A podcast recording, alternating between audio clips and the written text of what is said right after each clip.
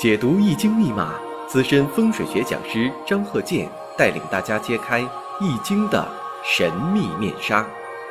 周易新天地，五行解奥秘。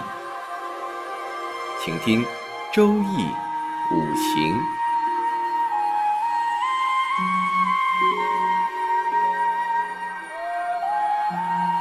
上山微电台荣誉出品。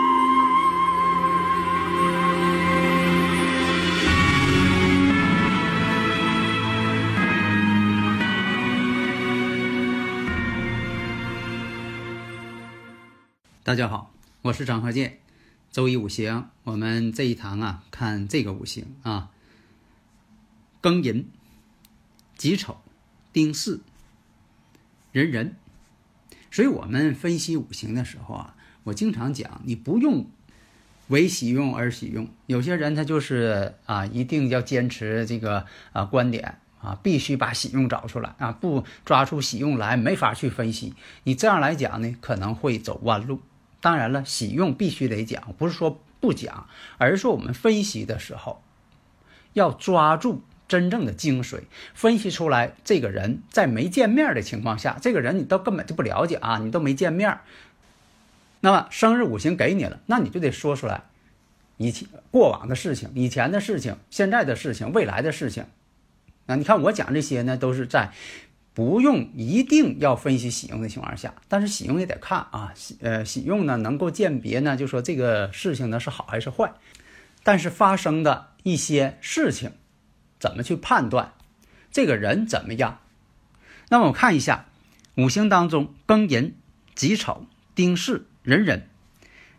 看一下月上呢是食神，时上呢有个正官，年上正财。我们看一下丁火生于小寒，那你也得判一些判断一下喜用，不是说的我否定啊，不要误会，说你张教授怎么否认？啊，有喜用的啊，不是这样啊，不要误会。那我看一下，丁火生于小寒，那生于小寒呢，有的时候会判断呢，小寒啊啊多少天呢，或怎么样？那这个呢，丁火生于小寒呢，后边的十一天，也正好什么呢？财星，那就是财星、天官星也都当令的时候，旺的时候。那么看一下五行当中呢，这个食神透天干而藏于提纲当中。因为什么呢？月是己丑，那么呢，我们看一下，有食神与官杀之间，他们之间呢相互斗争，但他们之间相互斗争呢，有财来通关，哎，这是好事。要否则的话，这个食神呢就克这个正官星了，就不好了。但是年上有财星，就变成一种通关状态，所以这个人呢，应该是不一般。看一下这个人呢，作风呢也是比较正派的人，做事呢也是公事在先。而且呢，自己的非常自信，为什么呢？五行当中有官星，有财星，有食神，食神生财生官星。然后呢，日上呢有阳刃。当然了，你说的论阳刃、论婚姻，呃，他有什么问题，那是另一回事。那么从他这个事业来讲，那么这个阳刃也起到了很大作用。这个人呢，充满信心，而且呢，做什么事情呢，喜欢出风头。为什么呢？有食神。啊，有官星，呃，也有这个特点，但是不是说的所有的这种情况，有的说，那你不说的有这种星，他就这样吗？你得综合分析。所以啊，我们不能说的把它归结啊，好像一个公式似的，是不是透出官星就这样啊？是不是有食神制七煞，再有正财他就这样啊？那可不一定。那么第一点，这个人呢，在事业上肯定是非常有能力的，而且呢，完全是靠自己双手打天下。在事业运上啊，我们看一下这个人呢，刚才分析了五行呢应该是弱的，所以说不是说不分析喜用啊，我是讲就说的不要为喜用而喜用，不是不讲喜用。那我看一下五行呢还是稍微偏弱，因为那个周围呢都是克泄号。那么看一下呢，只有这个啊阳刃，还有这个年上啊这个寅木和时上这个五行寅木，这样来讲呢就要用。就要用印了，那我看一下，现在来讲呢，月柱呢，它是财星之木库，财星入木，而且呢又是丁火的木库，又透出偏官去煞，财星偏官当令，食神多，那食神多就会变成伤官。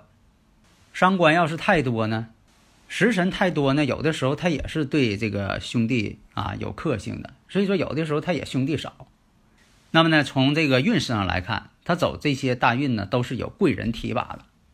实际情况确实如此啊，对他呢挺重视。那么在三十七岁以后行这个啊，我们看这个运什么呢？癸巳大运，这样来讲呢，他事业上就有一个很大的一个提升。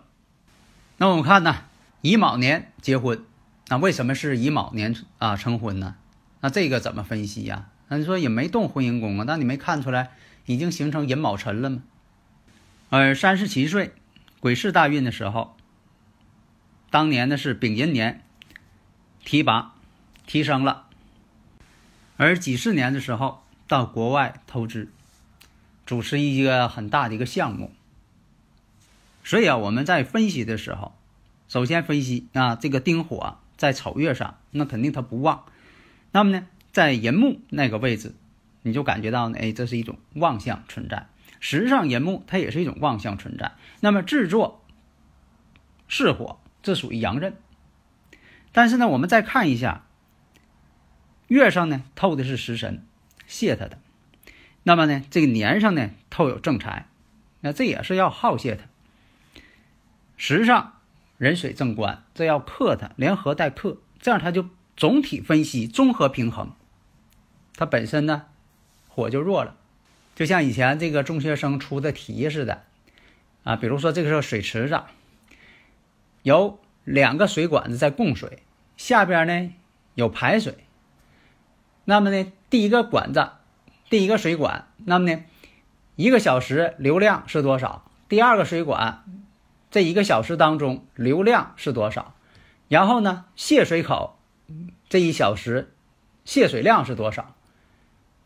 而且呢，还有其他一些复杂条件，比如说这个人又蒯了一桶水，他每隔十分钟往出蒯一桶水，那么呢，第二个水管呢，每隔十分钟呢，啊，停五分钟的水，问这个水呢是能够外溢呀，还是说的过一会儿就流没了？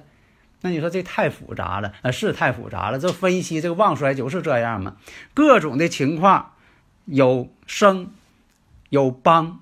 有泄有克，最后你得出个结论啊，算出来了啊，那个是旺那还是衰？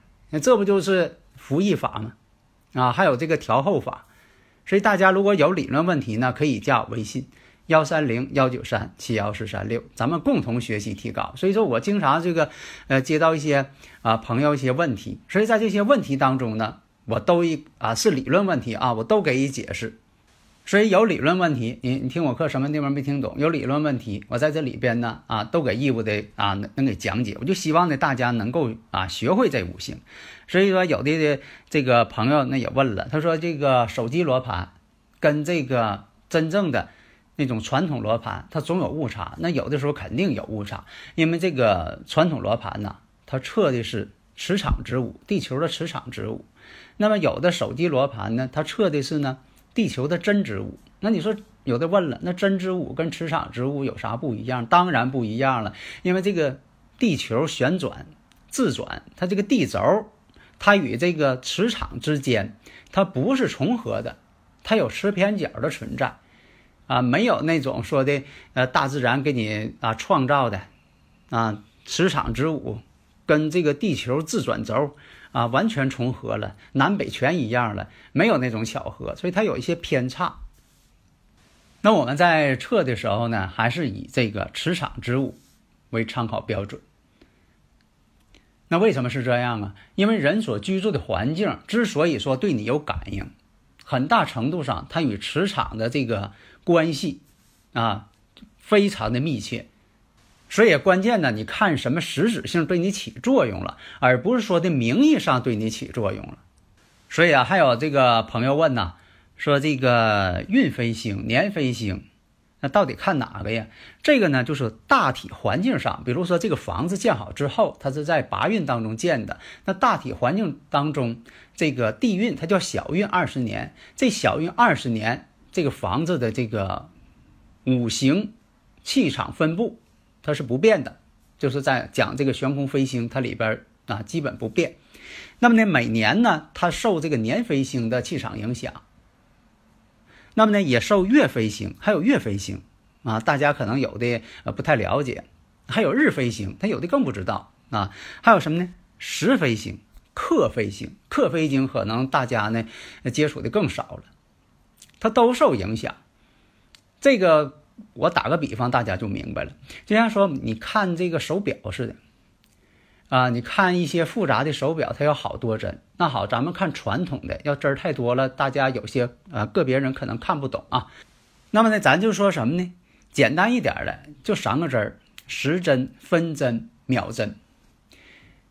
那么这个运就像这个时针一样，它起到主要作用。但是呢，它可能啊看的时候你费点劲，因为它没有时针。你比如说，你把表这个时针跟秒针给它揪下去了。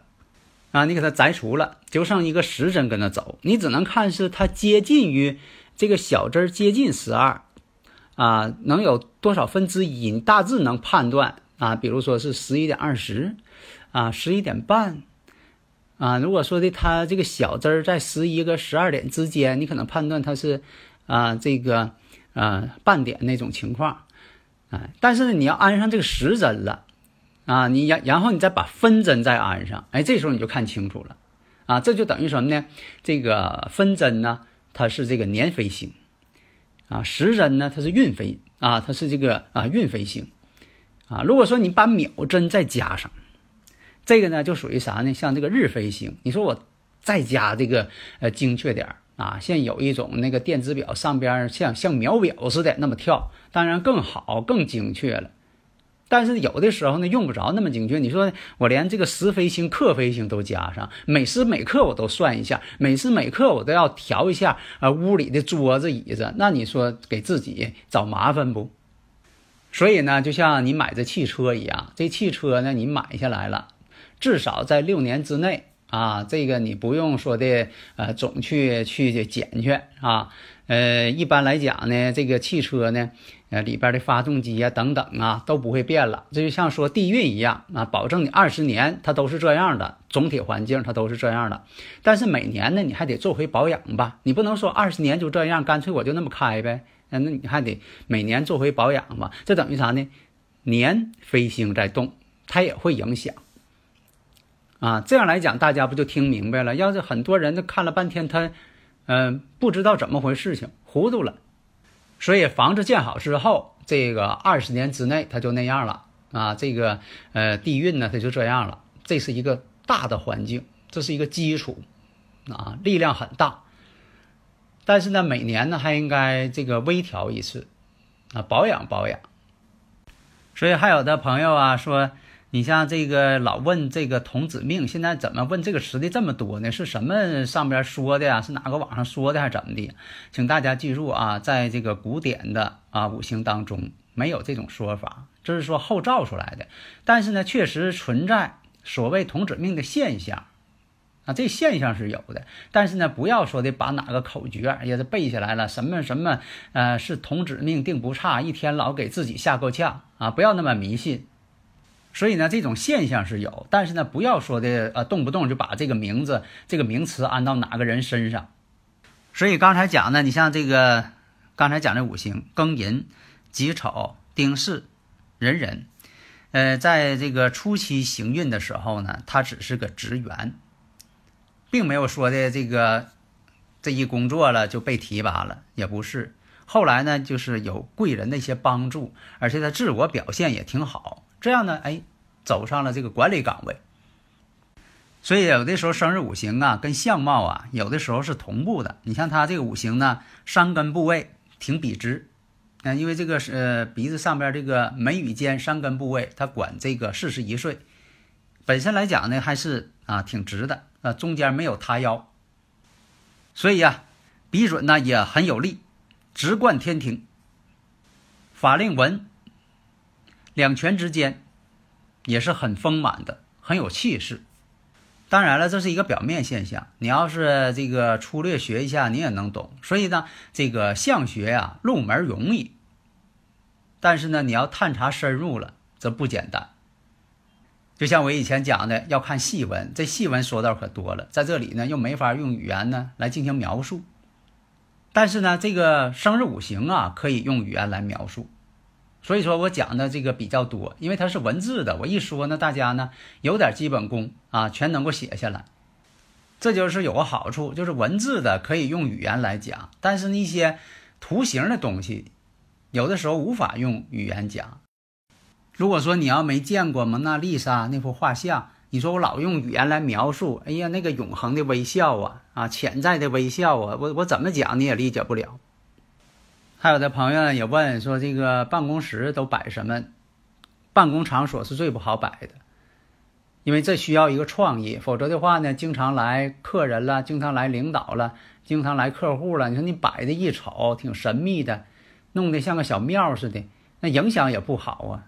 那你要那么做哈，那不可能提职了，啊，该降职了，啊，回家了。所以啊，不要太这个一天老把那呃思思维呀，把考虑到就摆这些。关键什么呢？呃，第一点要是五行，因为这个每个。物体的五行，它发生的磁场不同，频率不同，啊，你说的这个过安检，为什么呢？你身上揣金属了，你拿探测器晃一下就知道了，因为它本身这金属所产生的这个磁场它不一样。你要揣一个呃非金属的东西，比如说你揣一颗木头啊，那金属探测器探测不了。为啥探测不了？因为它所释放的磁场不一样。这物理学原理不在这儿呢吗？所以希望大家呢，把这五行啊，从科学角度，我经常讲，从这个数理化的角度，从这个自然科学当中去理解它。好的，谢谢大家。登录微信，搜索“上山之声”或 “SS Radio”，关注“上山微电台”，让我们一路同行。